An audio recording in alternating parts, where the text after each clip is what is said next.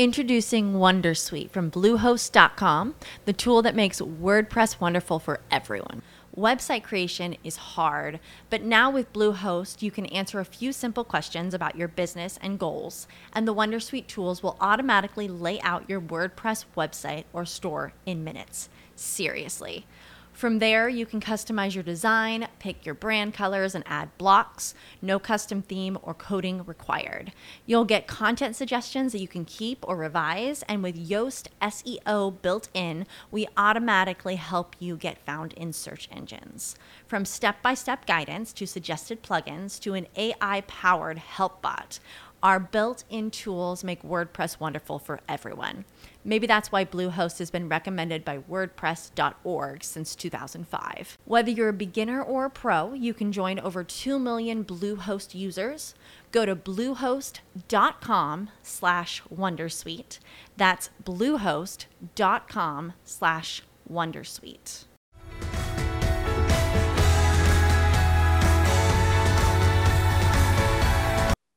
No hay peor sordo que el que no quiere escuchar. Quien se excusa, se acusa. No te achiques para caber. Los refranes, los dichos y los adagios son elementos muy arraigados en nuestra cultura. Los usamos para dar matiz y color y a veces hasta una más fácil interpretación de las cosas. Y con frecuencia también los llegamos a utilizar un poco mal. Nadie mejor para platicar más al respecto y enseñarnos a usarlos de manera correcta que mi invitado el día de hoy.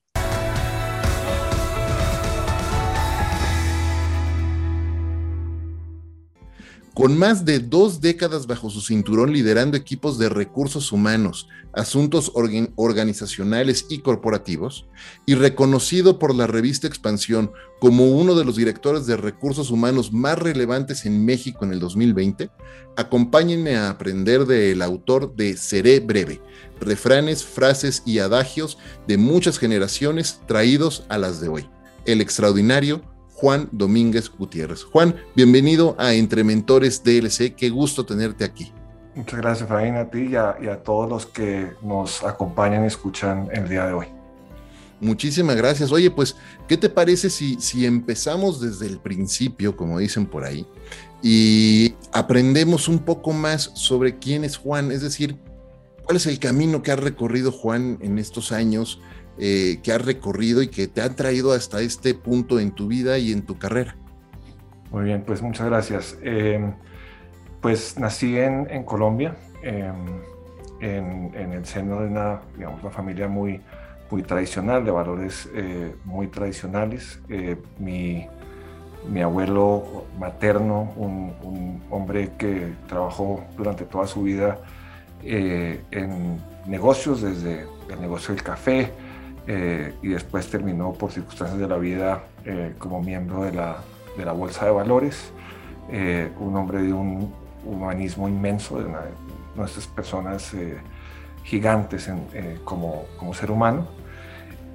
soy el mayor de dos hermanos, estudié, em, estudié la, la, primaria en Colombia, un pedazo en Inglaterra, después estudié toda la secundaria y la preparatoria en Colombia y como a los 17 años, los, la discusión de qué vas a estudiar y qué quieres hacer y qué es lo que, va a hacer en tu, en tu, vida, entonces mi sueño en ese momento era ser político para, para poder cambiar la, la, vida de la gente. Eh, producto de eso, entro a estudiar Derecho eh, en la Universidad Javeriana de Bogotá, que es la universidad de, los, de la Compañía de Jesús, de los jesuitas. Eh, y la vida cambia un poco eh, en el sentido en que eh, no eh, me dedico a, pues a la, al quehacer político, sino que empiezo a trabajar en el mundo corporativo. trabajé en, un banco, trabajé en una aerolínea y después entré a trabajar en, en, en Coca-Cola y eso me llevó a, a Costa Rica trabajando con FEMSA, la compañía eh, mexicana. Eh, viví en Costa Rica un par de años y después, eh, al poco tiempo, me vine a vivir a México. México es hoy mi, mi hogar y el hogar de mi familia. ya llevamos bastantes años con un, con un lapso de tiempo donde vivimos en, en Filipinas, cuatro años y medio. Wow. Eh, también trabajando con, con, FEMSA. Después de 17 años de trabajar en FEMSA, eh, me fui a trabajar a City Banamex. Y trabajé como director de recursos humanos en el sector bancario. Eh, y después de eso, eh, después de eso me dediqué y me he dedicado a, a trabajar como generador de pensamiento, de compartir pensamiento, de aprender. en ese camino apareció el libro, producto de circunstancias que ahora platicamos. Y eh, de hecho, este, este, libro le ganó a otro libro en el cual estoy trabajando sobre humanismo y empresas. Soy un, predicador eh, y evangelista del, humanismo como, como una manera de vivir y como una manera de, hacer eh, empresa. En este camino me casé muy joven, me casé de 25 años y tengo dos hijas, ambas que están en la, en la universidad en este momento. Y, y hoy en día estoy, aparte de todo este trabajo que estoy haciendo en, materia de pensamiento y generación de pensamiento, de, escribir eh, algunos libros colectivos. Este es el, primero que hago de manera individual. Em, también eh, recientemente estoy trabajando con Clara, que es una compañía, es una, es una fintech, una startup eh, que está creando una cultura nueva alrededor del apoyo a, los, a la pequeña y mediana empresa a través de modelos de crédito eh, no tradicionales. Entonces, creo que la ruta eh, se define como una ruta de aprendizaje permanente. Eh, porque lo que me ha pasado es que siempre que he creído que, que tengo mucho para enseñar, me doy cuenta que lo que sé no me sirve para el siguiente paso. Entonces, termino siempre dándome cuenta del camino del aprendiz. Me, encanta lo que dices y quiero destacar un par de cosas de lo que dices ahí porque, eh, bueno, primero, esa larga historia de tantas vueltas, habiendo eh, empezado tus estudios pensando en dedicarte a la política y te metes a estudiar leyes y luego te dedicas a recursos humanos y en recursos humanos de bancos y de compañías refresqueras y de compañías de consumo y ahora, bueno, eh, eh, colaborando con una fintech y te vuelves este generador de conocimiento eh, o de pensamiento, como, como decías tú. Y me encantan esas historias porque demuestran cómo el desarrollo profesional y en la vida de las personas realmente no es esa línea recta o diagonal al menos hacia arriba en su vida que siempre nos han hecho creer que debería de ser, sino realmente es una serie de vueltas y de espirales y, de descubrimiento, de autodescubrimiento para hacer cosas distintas en, nuestra vida. Y me encanta eso y cómo mantenerse siempre aprendiendo y estudiando todo el tiempo. Sí, mira, eh, hay, un libro de los, quizás para mí el, que vale la pena de, Simon Sinek, que es una de las personas más leídas hoy en día, eh, Simon Sinek es un pensador interesante y es un, pero en su última, en su último libro que para mí es el más valioso, él habla del, o sea, el libro se llama El juego infinito de y, y, es una cosa que yo he aprendido con él, he aprendido con, a veces con dolor, y es que nosotros tendemos a creer o tendemos a vivir la vida de manera finita. Eh, el, em, el tiempo, o sea, el tiempo que estoy en la, en la escuela, el tiempo que estoy en la universidad, el tiempo eh, que estoy trabajando y los años que trabaja uno en determinado lugar o en determinada empresa. Y al final la apuesta de, que, tenemos que hacer es, es a, un, a un juego que sea más infinito, a un juego que, que logre dejar algo, o sea, las, las grandes personas, las, las, que están muy superiores a nosotros, son gente que ha dejado un legado. Eh, y eso es, eso el legado tiene la característica de, estar más allá de la vida mortal de las personas. Y los más, más avanzados, que, que, pues, no le llegamos, pues son los trascendentes. Y los trascendentes son los que no solo después de su muerte siguen viviendo a través de un legado, sino que siguen viviendo a través de su pensamiento. Eh, gente como Gandhi, gente como Churchill, el propio Jesucristo, por supuesto, y los eh, diferentes eh, líderes religiosos.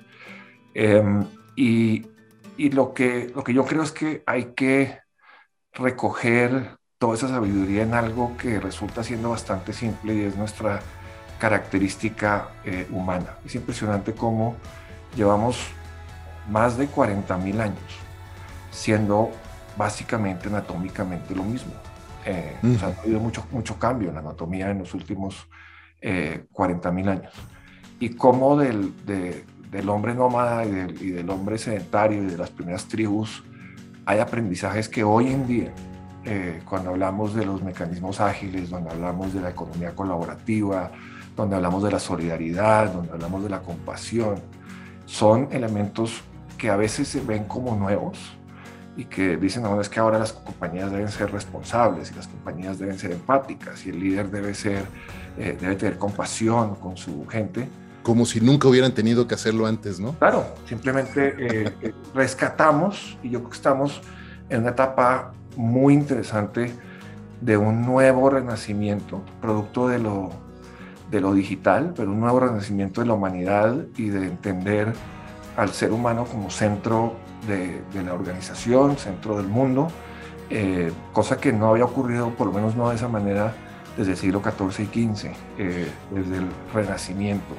Me, encanta lo que estás compartiendo, Juan, y tengo que y estoy 100% de acuerdo contigo, pero tengo que preguntar, ¿no? Y siempre que tengo oportunidad de platicar con algún pensador como tú, les pregunto, bueno, ¿y dónde nos perdimos?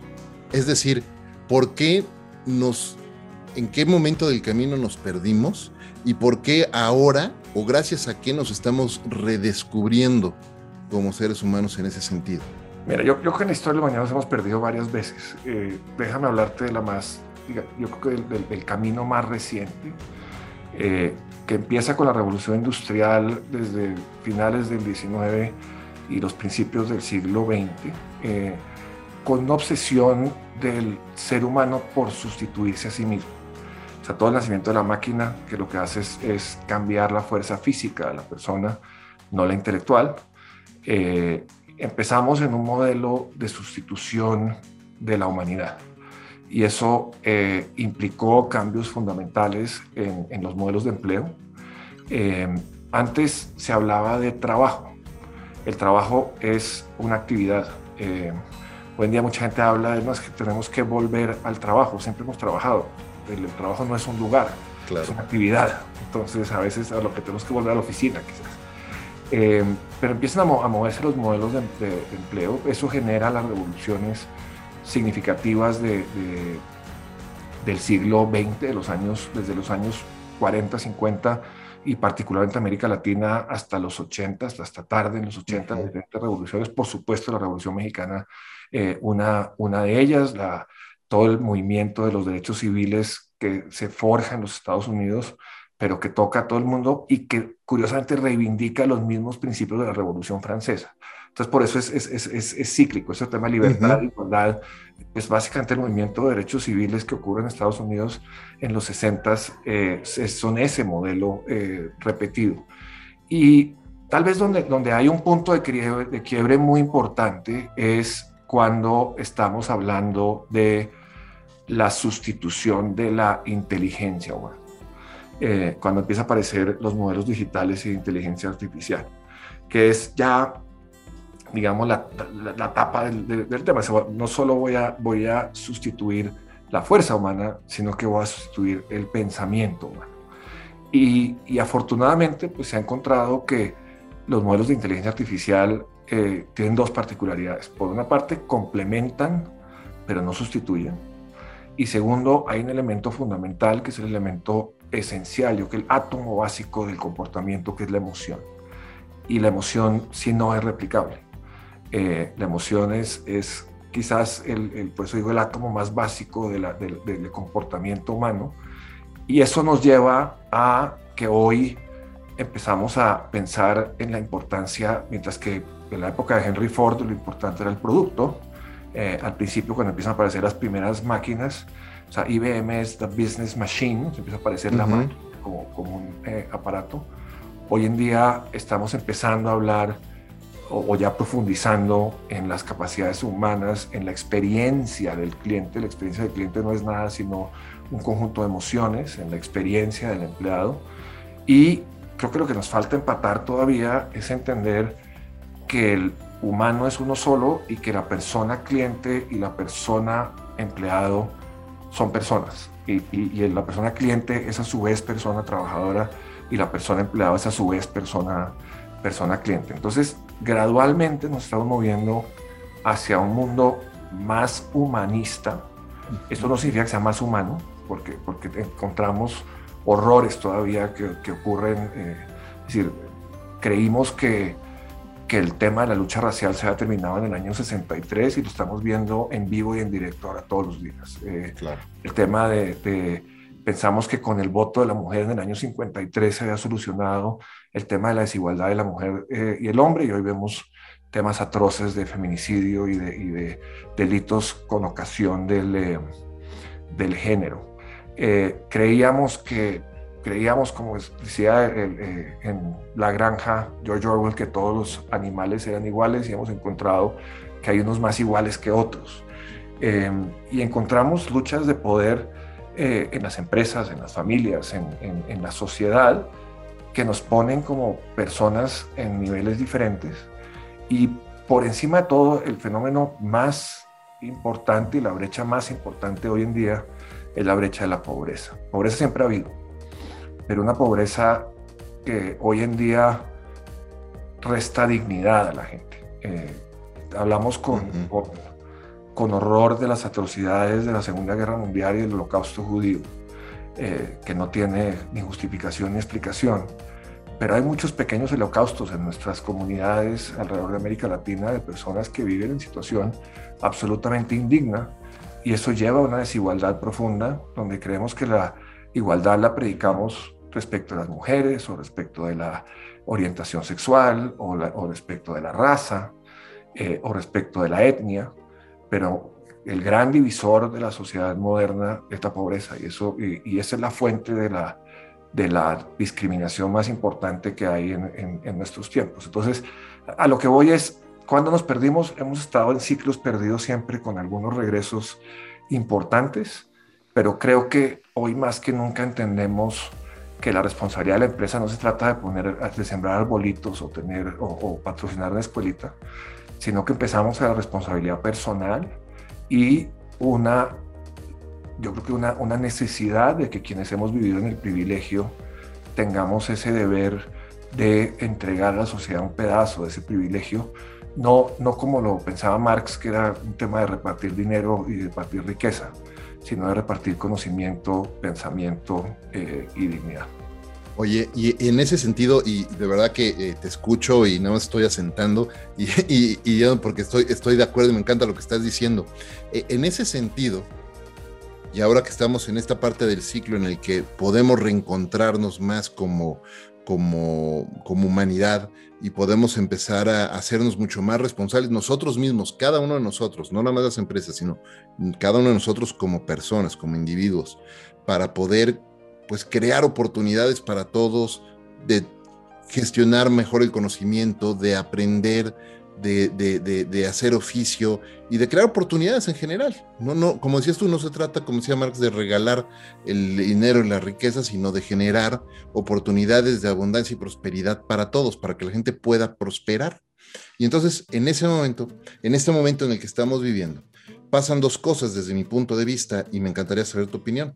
Eh, estamos en un momento en el que nos hemos dado cuenta de alguna manera, y creo que se vio más acentuado en los últimos dos años, que el trabajo no lo es todo, que el título no lo es todo, que el puesto que ejerces eh, no lo es todo y que el trabajo en particular que ejerces no necesariamente te define como persona y que hay mucho más allá y es parte de ese reencontrarnos a nosotros mismos.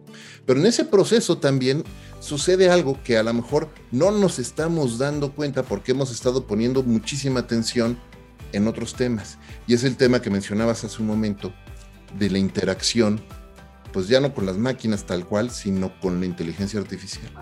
Y va a haber un momento en el que muchos de los roles y de los trabajos o funciones dentro de una organización que son de muchísima especialidad, pues a lo mejor van a poder ser reemplazados de alguna manera o, automatizados por lo menos y no se va a requerir tantas personas. Y entonces sucede por ahí, dice Adam Grant, habla, habla en, el último libro que publicó de, Think Again, eh, habla de este lock psicológico que hacemos, este lock de identidad que hacemos o bloqueo de identidad que hacemos porque creemos que si somos contador, pues tenemos que ser contadores toda la vida.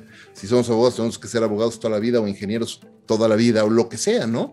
Y entonces la gente se, se atora y en un momento en el que va a haber una automatización de, ciertas funciones e incluso el reemplazo de esas funciones. ¿Qué sucede con la gente desde tu punto de vista? Que pues se va a ver reemplazada. ¿Dónde está la oportunidad? Porque la amenaza está muy clara, ¿no? Y muchas personas podrían elegir ver o adoptar una visión distópica y, y, franca, de franco terror y miedo al respecto, y otros podrían ser un poco más esperanzadores y buscar una oportunidad de reinventarse.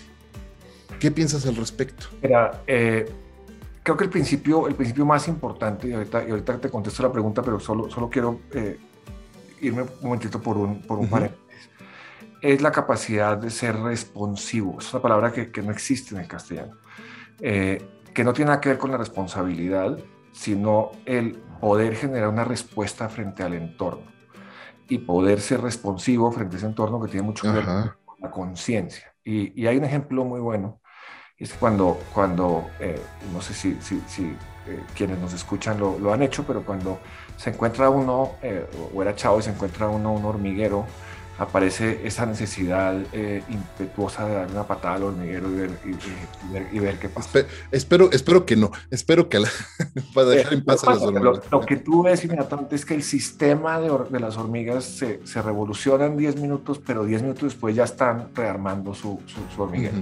Lo mismo pasa con el sistema inmunológico del, del ser humano. A mí me parece fascinante que tú tienes un dolor de cabeza y te tomas una medicina y la medicina logra adivinar qué es lo que te duele la cabeza. Pues la misma medicina te la tomas para el dolor de la pierna y, te y logra adivinar, es porque el sistema, eh, la responsividad humana es, es, muy alta. Entonces, lo que tenemos que ser es responsivos al medio ambiente, es decir, no, no, no se trata, y, y, soy un, eh, un detractor grande del término resiliencia, que está muy, muy de moda. Mira, resiliencia a veces siento que se vuelve como, como casi un estoicismo, aguanta el cambio y vuélvete resistente al cambio. Es todo lo contrario, ser responsivo al cambio y entender, entender qué es lo que está pasando y cómo me adapto a lo que está pasando, de tal manera que no le pase a uno lo de los cassettes o lo de las cintas, que básicamente se vuelve... Eh, se, vuelve, se vuelve Caducan. Caduca, exactamente. Ahora, al, al punto que tú mencionas, creo que hay que hacer varias divisiones que generalmente se tienden a confundir. Una cosa es la virtualización. La virtualización estamos haciendo tú y yo hoy en día. O sea, en vez de estar físicamente presentes en el mismo lugar, estamos conectados de manera virtual. La virtualización no reemplaza al ser humano, siempre los lugares de encuentro. El segundo es la digitalización. La digitalización le pega al proceso, le pega a la cultura.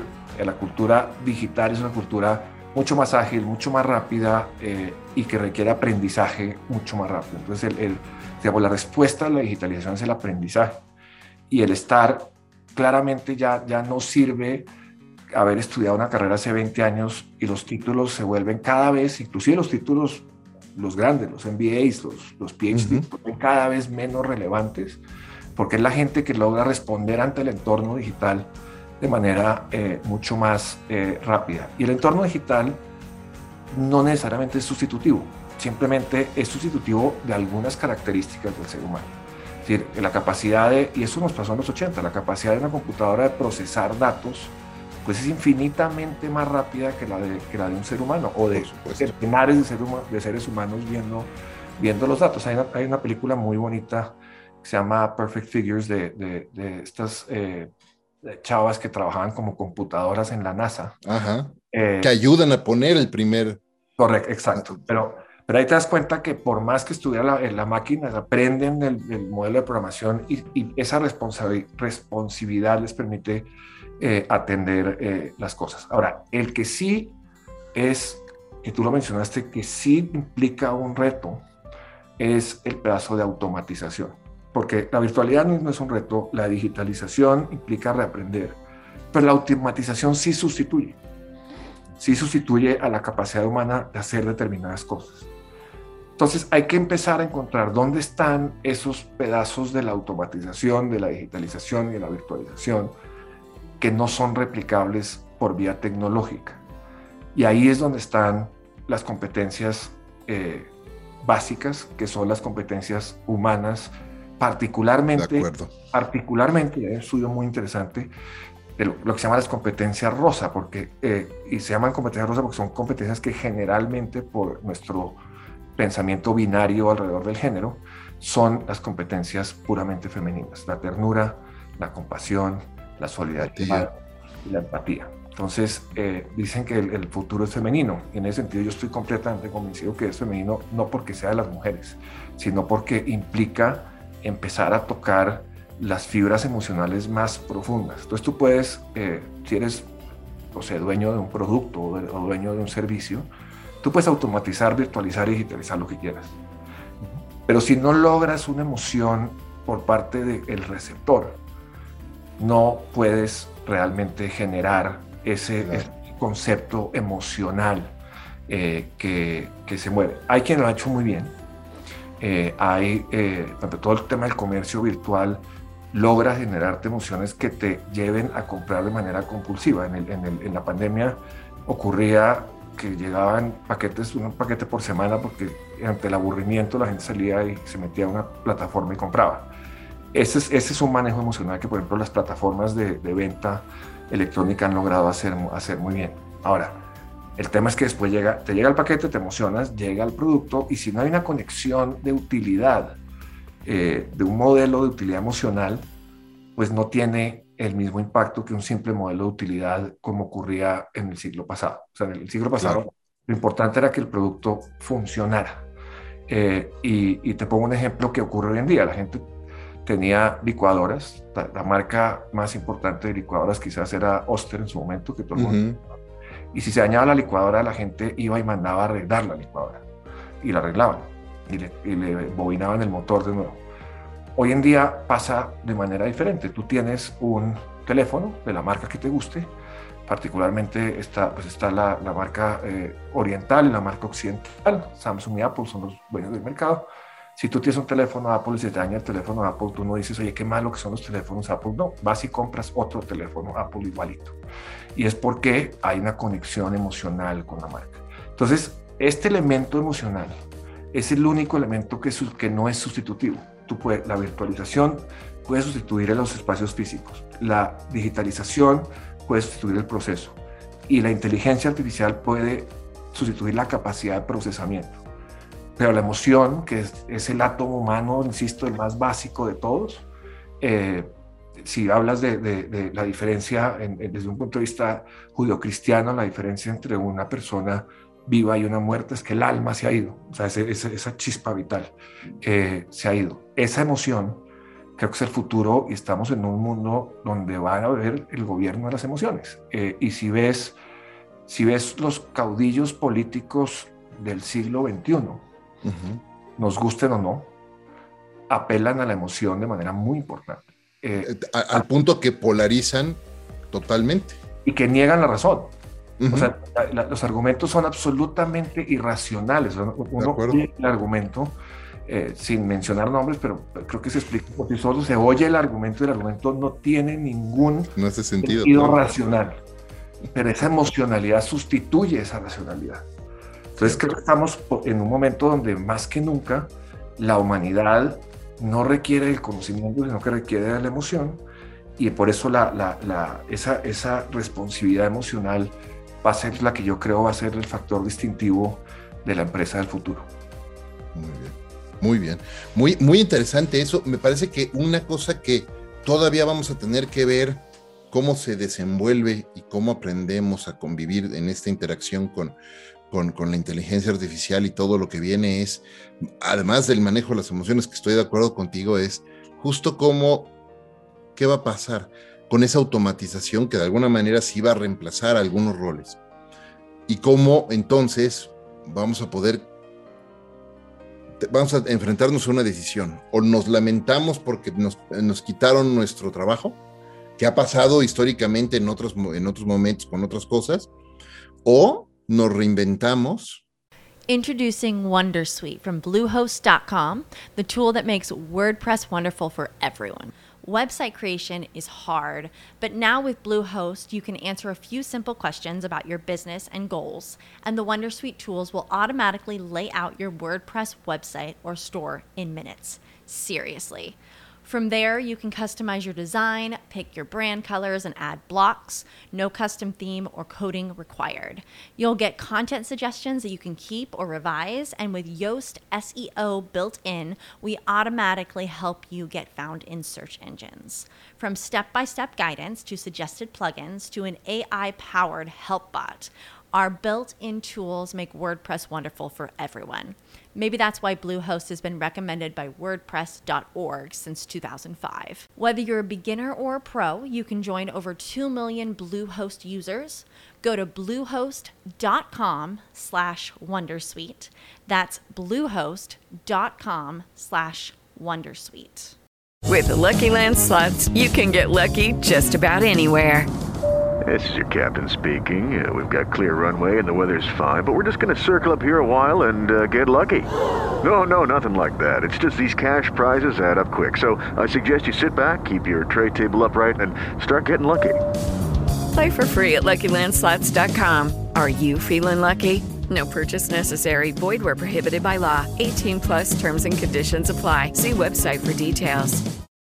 Y empezamos a buscar disfrutar la vida de otra, de otra manera, ¿no? Porque además hay, hay un libro maravilloso que, está, que estoy leyendo justo, que se llama Scary Smart, que es de, Mo Gaudat, que era el, director, eh, el director general de Google X, ¿no? Una, una, el área de investigación, de desarrollo eh, eh, de, Google, y habla mucho de, AI precisamente, ¿no?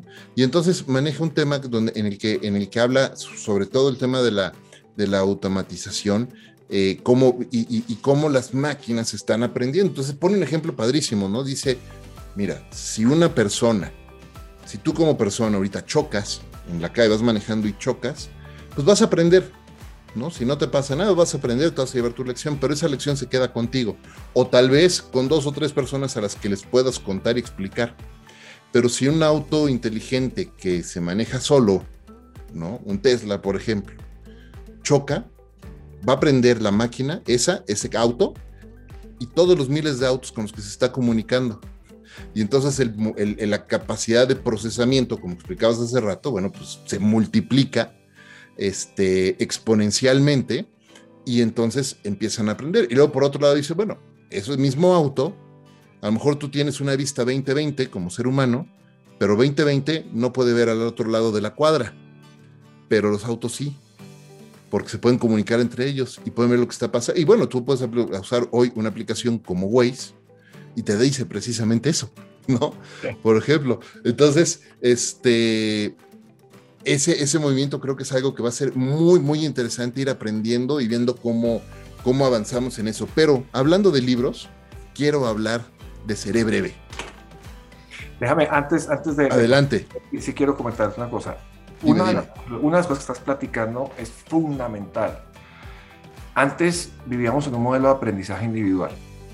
Eh, yo me vuelvo ingeniero, yo consigo una maestría, yo hago un doctorado. Es un modelo de aprendizaje individual. No estaban los grandes genios. La tribu básica del ser humana era un modelo de aprendizaje colectivo. Hoy en día las empresas tienen que abandonar el concepto de aprendizaje individual, es decir, de volver expertos a determinadas personas y ya entrar a modelos de aprendizaje colectivo, donde quien aprende es la organización. De poco sirve Cierto. que haya un experto eh, y una dependencia de un experto, sino todo lo contrario. Ahora requieres por conocimiento orgánico, es decir, que todo el mundo aprenda al mismo tiempo. Y eso es una diferencia grande que, que sí caracteriza a estos modelos de startup y de, y de, y de crecimiento rápido, y es que no cuenta con el conocimiento individual, sino con el colectivo. Se parece mucho a la tribu básica. ¿no? Más quería, quería mencionar me encanta. eso, es importante.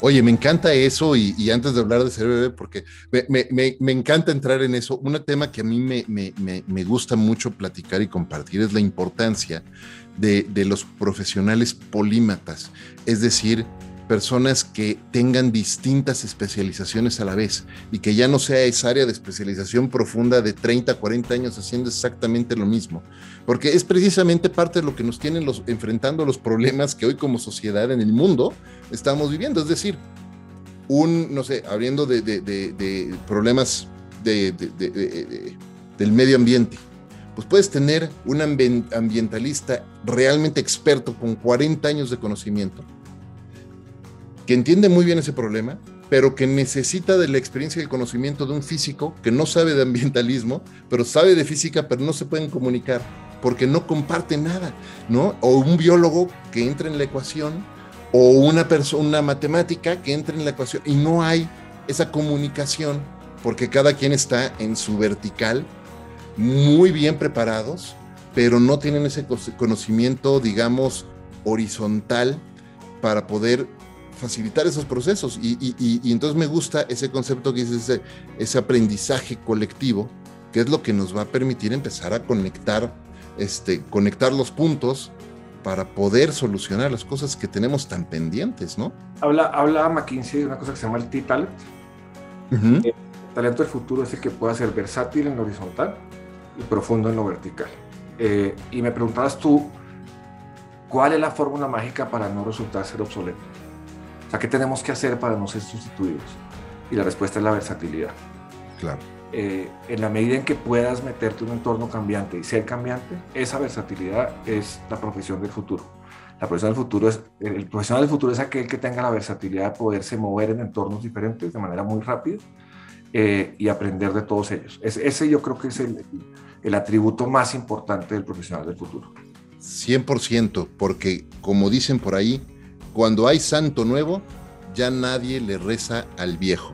Exactamente, exactamente. Gracias por la, introducción a Cerebreve. Cerebreve es, eh, es una obra que nace eh, de las redes, eh, donde empecé a usar el término Cerebreve y después se volvió una obra colectiva donde la gente me, se me mandaba mensajes de WhatsApp y decía Cerebreve, ¿cuándo nos podemos y empezó a volverse como un tipo de marca y en algún punto eh, dicen que uno tiene que hacer tres cosas en la vida, que es tener un hijo, sembrar un árbol y escribir un libro. Eso es un error. Eh, lo que hay que hacer en la vida es sostener al hijo, que el árbol dé frutos y que alguien lea el libro. esos son los, los, de la vida. Y salió este, apareció este libro, tenía, tenía una acumulación. A mí, a, mí, lo que me gusta del refrán es el contenido cultural, por una parte, profundamente humano, no replicable ahí sí que hablamos, de, o sea, ese sí, la inteligencia artificial no lo puede replicar, eso es, un tema que nace de la experiencia y la cultura humana de generaciones atávicas.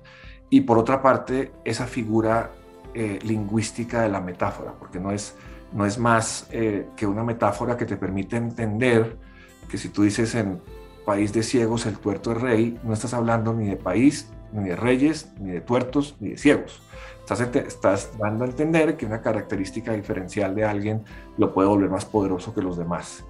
Em, entonces, la fortaleza de, ese, de, esa cultura, que, una cultura que viene del boca a boca, em, que, que, viene de la, de la, palabra hablada, y convertirla en papel y e, ilustrarla, eh, y lo que, lo que se trató de hacer o que se hizo fue una propuesta editorial con cuatro vertientes. La primera es el refrán como tal, eh, que no tiene mucho valor solo porque refraneros vas a encontrar, hay libros que dicen mil refranes y dos mil refranes, o sea, refraneros vas a encontrar en, en, muchas partes, hay gente que se dedica a eso. Dos, una reflexión, de, una reflexión que hago alrededor de eh, de lo que implica eso frente a una visión humanista y frente a quienes somos hoy, escrito además en la mitad de la pandemia, la mitad de una, de una, eh, de una pandemia terrible eh, que comparo con la obra de García Márquez, ocurre en Macondo una, una, pandemia, una pandemia del insomnio y después eso se soluciona a través de una cosa que se llama la reconquista de los recuerdos. Entonces, es, esa interpretación que busca recordar o, resolver esa, pérdida de la memoria y del recuerdo. Que es, la, memoria es algo es algo plano, el recuerdo es multidimensional, el recuerdo tiene olores, tiene sabores, tiene una cantidad de, cosas. Y la tercera es, es, una, es una fotografía, el libro, tiene 200 fotografías originales que no explican el refrán de manera literal, sino que buscan ser una metáfora también eh, visual. Y, cuarto, y verás en la, en, la edición, encontrarás que al lado de cada uno de estas reflexiones, fotografías y refranes hay una página en blanco. Y eso es para que le permita al lector hacerse cargo de su propia lectura eh, de, este, de este refrán. Una hoja en blanco que permite dos cosas. Primero, centrar la atención únicamente sobre lo que aparece cuando abro la página, que me aparece a la derecha, y a la izquierda una página en blanco que me permite recordar eh, el refrán, de dónde salió, y, es, es, muy simpático cuando la gente lo lee, me dice, es que eso es lo que decía mi abuela. Eh, otra parte te dice es que eso no lo había, eso no lo había oído, porque hay, eh, hay una gran cantidad que son de origen latinoamericano, muchos de ellos eh, mexicanos. México, México ha sido, México por su fortaleza cultural y su influencia sobre América Latina en los medios de comunicación, incluyó mucho el pensamiento de, de, la, de América Latina de habla hispana. Producto particularmente de lo que logró hacer Televisa en su momento, de, apropiarse de la, televisión como medio de comunicación, y el cine mexicano, que fue, que fue, digamos, el que llevó, ahí hay uno, eh, uno muy bonito de, La Doña, que dice tantos años de, tantos años de condesa y sin saber abanicarse. Eh, aparece ahí eh, La Doña en, en el libro. Pero hay muchos latinoamericanos y hay muchos que aparecen, que se repiten porque vienen, vienen de la literatura española y algunos de la literatura inglesa. Em, me, puse a, me, puse, me metí en una tarea infértil y la tarea infértil fue descubrir el origen de cada uno de esas metáforas. Te cuento que fue absolutamente estéril. Me imagino. Era, era, como una prueba de paternidad eh, a, un, a, un, a, un, hijo perdido en el, en el planeta porque todos tienen, eh, todos tienen giros eh, idiomáticos. Eh, hay, hay, alguno, por ejemplo, en español, un, refrán español que todos conocemos, que dice no da puntada sin dedal. Eso lo que quiere decir es que alguien hace algo buscando algo más allá. Te vas a México y, lo que encuentras es que no das paso sin guarache. Es exactamente lo mismo, exactamente el mismo refrán expresado de una manera, eh, de una manera distinta. Justo, justo tenía aquí separado uno que dice, no le eches la culpa al payaso por ser payaso, más bien pregúntate por qué vas al circo.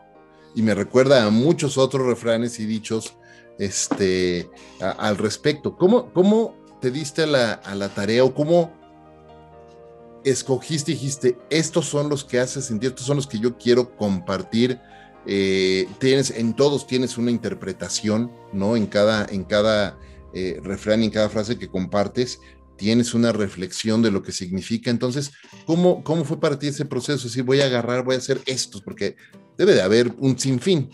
Mira, yo, yo tenía cerca de 405, más o menos. Eh, entonces, la, primera idea era hacer un libro con 365 refranes. Eh, con la idea de hacer un refrán para cada día, ¿no?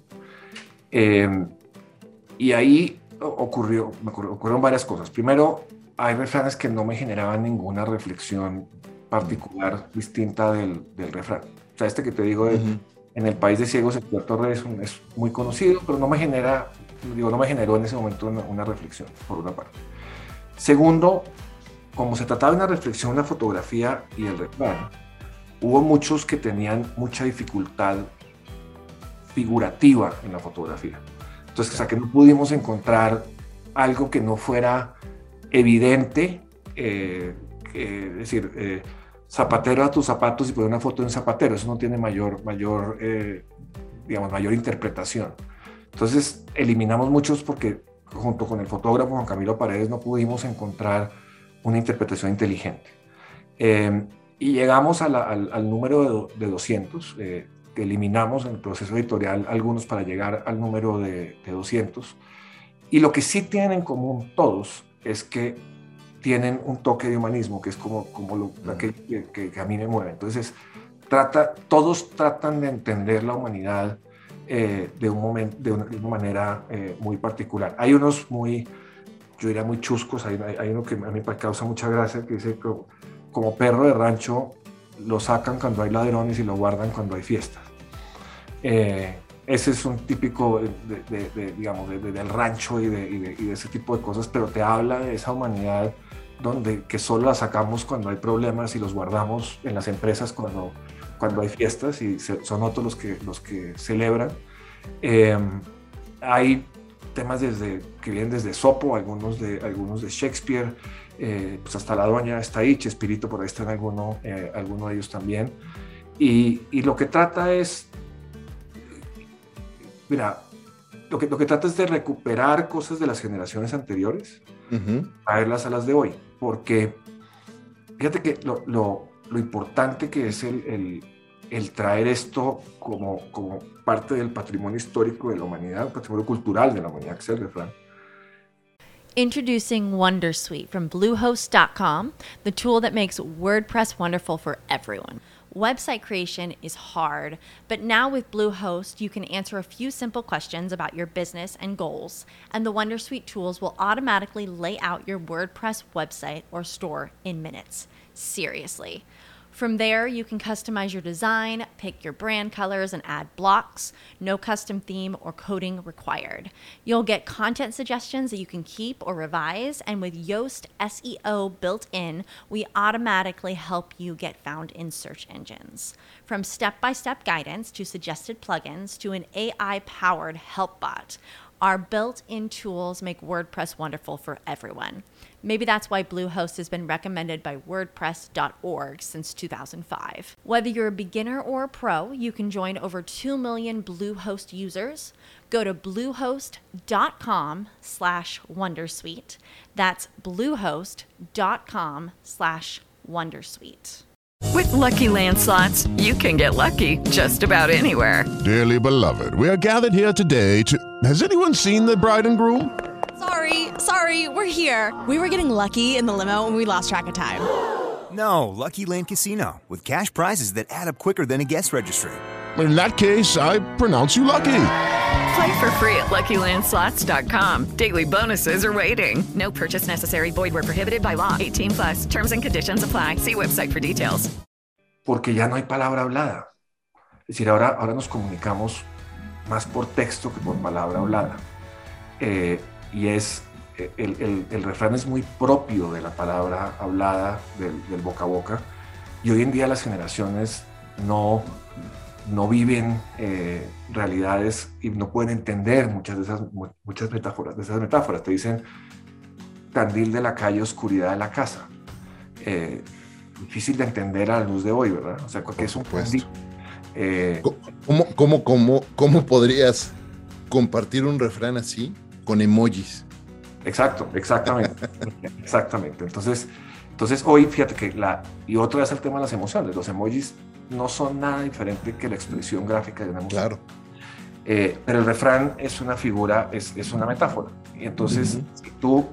La, la, idea es traer eso a las generaciones de hoy, no para que aprendan los refranes, sino para que desde la reflexión podamos entender que hace muchas generaciones se entendió algo en una frase muy breve y por eso se llama Cerebreve, con una capacidad de síntesis gigante. Decía, decía Churchill, si quieren que haga un discurso de dos horas, deme cinco minutos.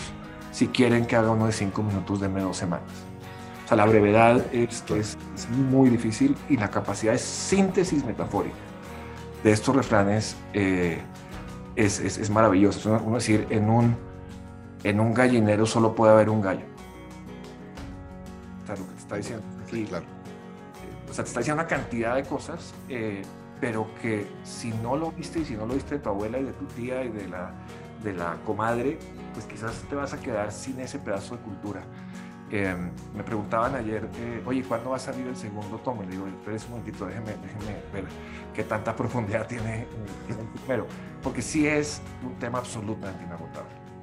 Claro, no, sí, seguro, hay para, para muchísimo. Oye, con todo lo que, todo el camino que has recorrido, eh, en tu carrera profesional, cambiando un poquito de carril, con todo el, camino que has recorrido en lo profesional, con todo lo que has vivido como persona, con todo lo que has aprendido como persona.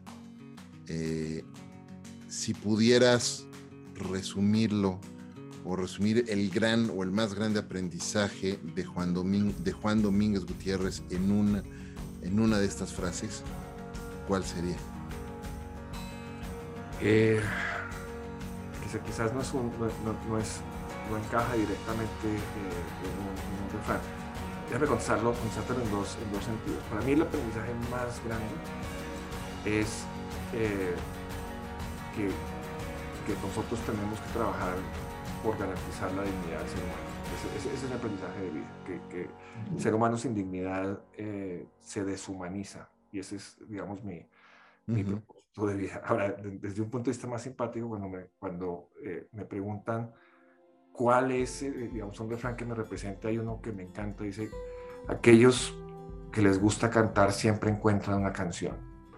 Y habla, habla mucho de esta versatilidad que te digo, habla mucho de la vocación y el propósito.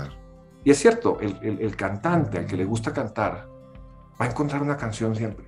Eh, no, uno no, no va a decir, es que tengo ganas de cantar, pero no sé qué canción cantar. O sea, siempre hay muchas canciones para poder eh, cantar. Algunas, algunas nos sonarán muy mal, como a mí todas, eh, pero siempre cuando conocemos estos, y hemos conocido todos cantores, gente que canta, siempre tiene dos o tres canciones para, para cantar. Pero eso conectado con lo que hablábamos al principio de la sustituibilidad del ser humano, del, de la necesidad del ser humano de volverse eh, versátil, realmente es eso, cuando tienes la vocación, cuando quieres cantar, siempre está la posibilidad de conseguir una, una canción. Y creo que es para mí, eh, para las generaciones de adelante, entender que de eso se trata la vida, de encontrar tu propia canción, tu propia banda sonora. Em, y hoy en día vivimos en un mundo muy customizado, donde pides un café con leche de tal tipo y con crema de tal tipo y con azúcar de tal tipo y de tal tamaño y con el café descafeinado o, con vainilla. Un mundo customizado. Y lo que tenemos que encontrar es eso, es, es nuestra propia canción y esa propia canción nos va a dar eh, un nivel de autenticidad que nos hace nuestros. Y a la medida en que seamos insustituibles, en esa medida creo que podemos ser sustancialmente más productivos, más felices eh, y, más, y más plenos. tenemos un problema que, digo, yo creo que sí es un problema, y es que eh, mi, mi, abuela, que en paz descanse, decía que la vida era muy bonita, pero era muy larga. se murió de más de 90 años. Y entonces estamos frente a una vida que es muy bonita a veces, a veces no tanto, pero sí donde una vida que cada vez es más... Cada vez más larga. Larga. Eh, dice, está ahí también en el libro de García Márquez, dice que el amor es eterno hasta que se acaba. Eh, pasa, con la vida no pasa eso, la vida es muy, muy, muy larga y nos tenemos que reinventar muchísimas veces. Eh, en las épocas de, de, Jesucristo la expectativa de vida era de 38 años, o sea, Jesús no murió tan viejo respecto de sus congéneres. Hoy en día estamos hablando de expectativas de vida de 80 años, cuando la viabilidad laboral difícilmente pasa de los 60. Entonces, vamos a tener que tener canciones por 20 años más de lo que Por supuesto. Hay que reinventarse, hay que entender eso, incluso en, eh, eh, otro libro maravilloso de, de, precisamente autorado por Raquel Roca, habla de, de, los Nomads y de los Silver Surfers, y ella explica, ¿no? Y comparte un tema, a mí me encanta, habla como la expectativa de vida, hay distintos estudios que demuestran que la expectativa de vida en países y en sociedades como la nuestra, que tienen ciertos servicios básicos mínimos de higiene y de salud, pues la expectativa de vida para los, los, que estamos en nuestros cuarentas ya es de noventa y tantos años, 93 años, pero para las generaciones que nacieron en los 2000, en la década de los 2000, la expectativa de vida es hasta de 103 años y de vida sana, no de vida de semivida, de vida sana. Entonces, eh, pues esa es una cosa en la que nos tenemos que reinventar todos y tenemos que pensar que estamos empezando eh, ni siquiera una segunda mitad, estamos empezando, vamos partiendo por ciclos y nos tenemos que ir reinventando y generando otras cosas y de ahí la enorme oportunidad de volvernos polímatas y de empezar a, conocer más cosas, especializar, en tener ese conocimiento o esas especializaciones transversales, como les comentabas tú hace rato. Y entonces poder, como decías tú, el que es al que le gusta cantar encuentra su canción donde sea. Pero para poder cantar nuestras canciones con, digamos, eh, con éxito y poder hacer todo lo que hacen, y un líder como tú que hace todo lo que has hecho en tu carrera y lo que estás haciendo actualmente, estoy convencido que necesitamos desarrollar ciertos hábitos, ciertas rutinas que nos permitan hacer todo eso. ¿Qué hábitos y qué rutinas has desarrollado tú como líder que hoy te permiten hacer todo lo que haces? Yo creo que el, el, más fuerte de ellos es, es, la necesidad obsesiva, si quieres, de aprendizaje. Eh, yo por, por diseño. O sea, que, y el aprendizaje no sofisticado, no estoy diciendo que me lea muchos libros, eh, sí leo mucho, pero, pero no me leo. Pero, no sé, ves una... me encantan las, las documentales, las series históricas de, eh, que salen en Netflix. Y yo las veo con el teléfono en la mano. Eh, porque cada personaje, aparece un personaje, me pongo a ver qué hacía. Vi hace, hace como un año la película Los Zares de Rusia. Los y eso me trajo un conocimiento que no tenía ni idea para poder entender la verdadera razón de la revolución bolchevique. Entonces, esa necesidad de eh, eh, ese, aprendiz eterno que viene, interesantemente, no es, no es nada nuevo. La, Grecia antigua hablaba de los aprendices eternos. claro, claro. La filosofía griega, pues no eran, la, mayéutica era un aprendizaje permanente.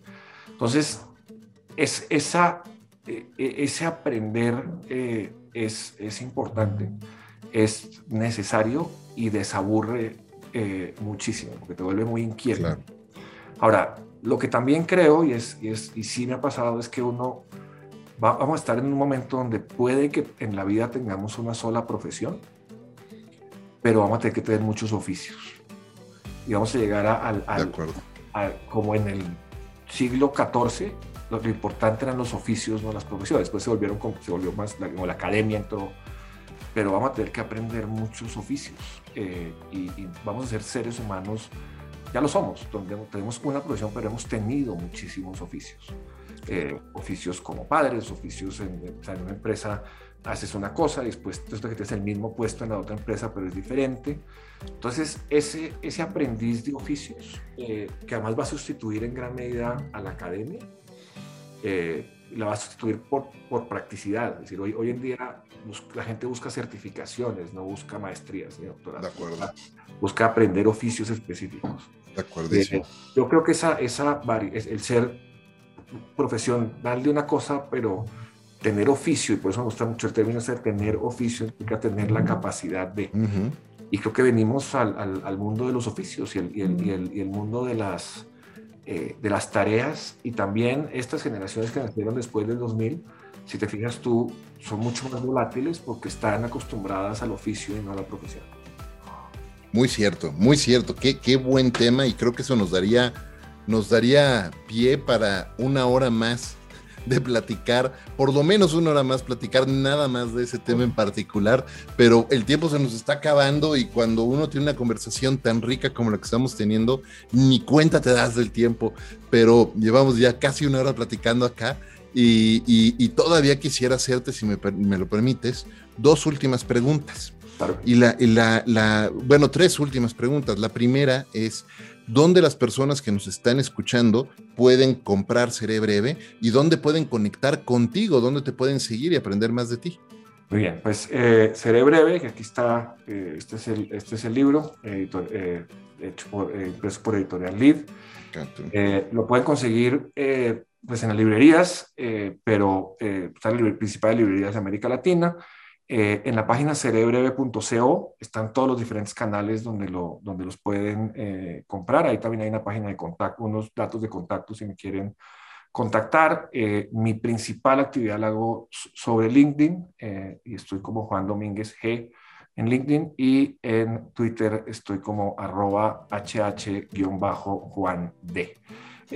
y la idea de esto es, y por eso te doy las gracias, multiplicadas, este libro es un libro para generar conversaciones. No es un libro ni siquiera para leer de corrido ni para aprender mucho, sino que es un libro, es una pieza conversacional. Y, qué padre que esa pieza nos haya generado este diálogo tan rico. Muy bien, muchas muchas gracias, gracias. Está riquísimo. Yo estuve leyendo varios este, y me podrás ver que tengo aquí marcados varias páginas que, de cosas que me interesaron, o dichos y refranes que me recordaron cosas muy interesantes.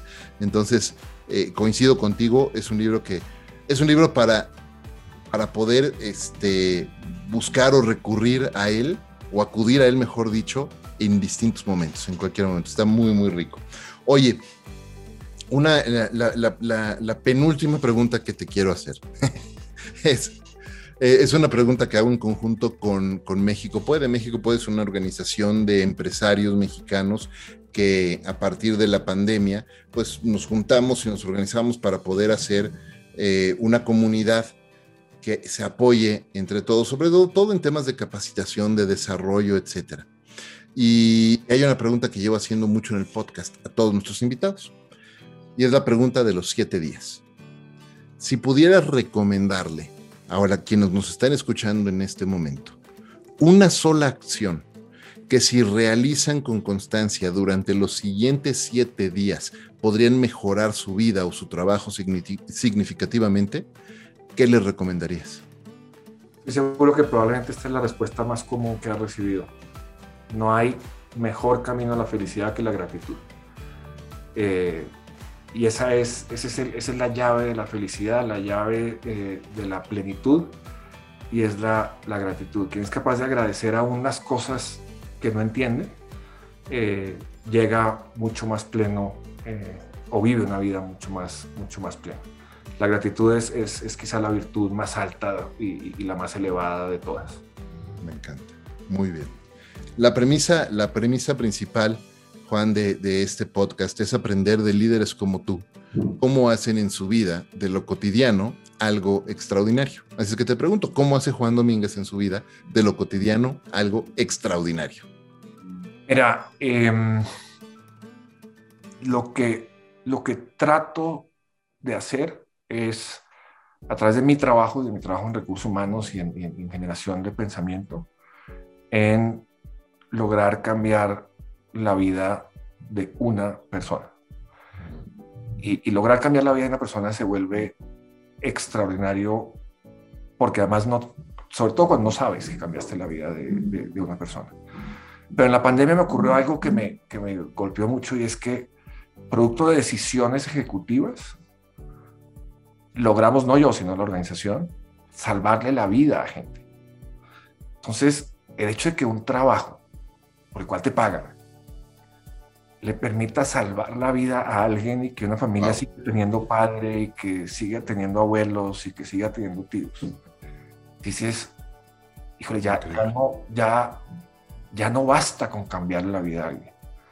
Empiezas a decir es que la meta es darle vida a alguien. Y darle vida a alguien no en el sentido de tener hijos o de, o de servir como Lázaro, levántate, sino de dotar a la gente de la energía vital que les permita vivir y, moverse. Entonces, yo creo que eso, eso es lo que, que, más puede querer un ser humano que poderle dar vida a alguien, no en sentido literal, sino en el sentido de propósito, felicidad, tranquilidad, paz, compasión, ternura, abrazo. Entonces, yo creo que es, eso es lo que se vuelve extraordinario, cómo desde el privilegio tenemos la capacidad de dar vida si queremos hacerlo. Fabuloso.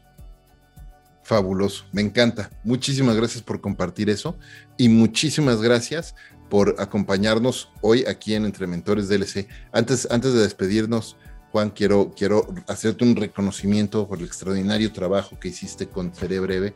De verdad, quienes lo están escuchando y nos están viendo, no pierdan la oportunidad.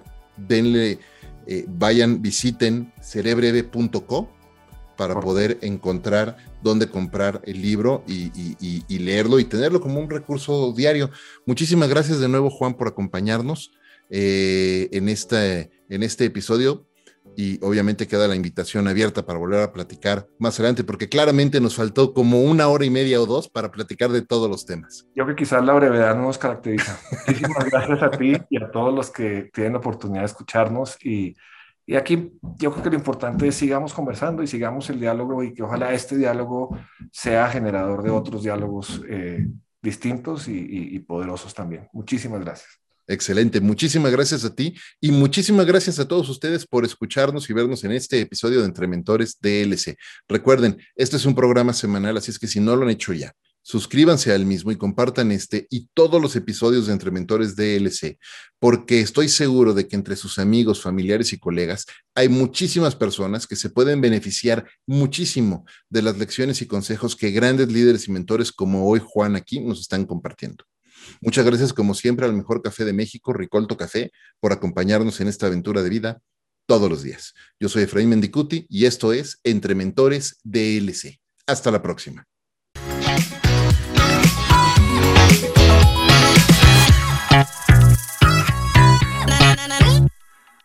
It is Ryan here, and I have a question for you. What do you do when you win? Like, are you a fist pumper? A woohooer, a hand clapper, a high fiver. I kind of like the high five, but if you want to hone in on those winning moves, check out Chumba Casino. At ChumbaCasino.com, choose from hundreds of social casino style games for your chance to redeem serious cash prizes. There are new game releases weekly, plus free daily bonuses. So don't wait. Start having the most fun ever at ChumbaCasino.com. No purchase necessary. VGW. Void were prohibited by law. See terms and conditions. 18 plus. Lucky Land Casino. Asking people, what's the weirdest place you've gotten lucky? Lucky? In line at the deli, I guess? Aha, in my dentist's office. More than once, actually. Do I have to say? Yes, you do. In the car before my kids' PTA meeting. Really? Yes. Excuse me, what's the weirdest place you've gotten lucky? I never win and tell. Well, there you have it. You can get lucky anywhere playing at LuckyLandSlots.com. Play for free right now. Are you feeling lucky? No purchase necessary. Void where prohibited by law. 18 plus. Terms and conditions apply. See website for details.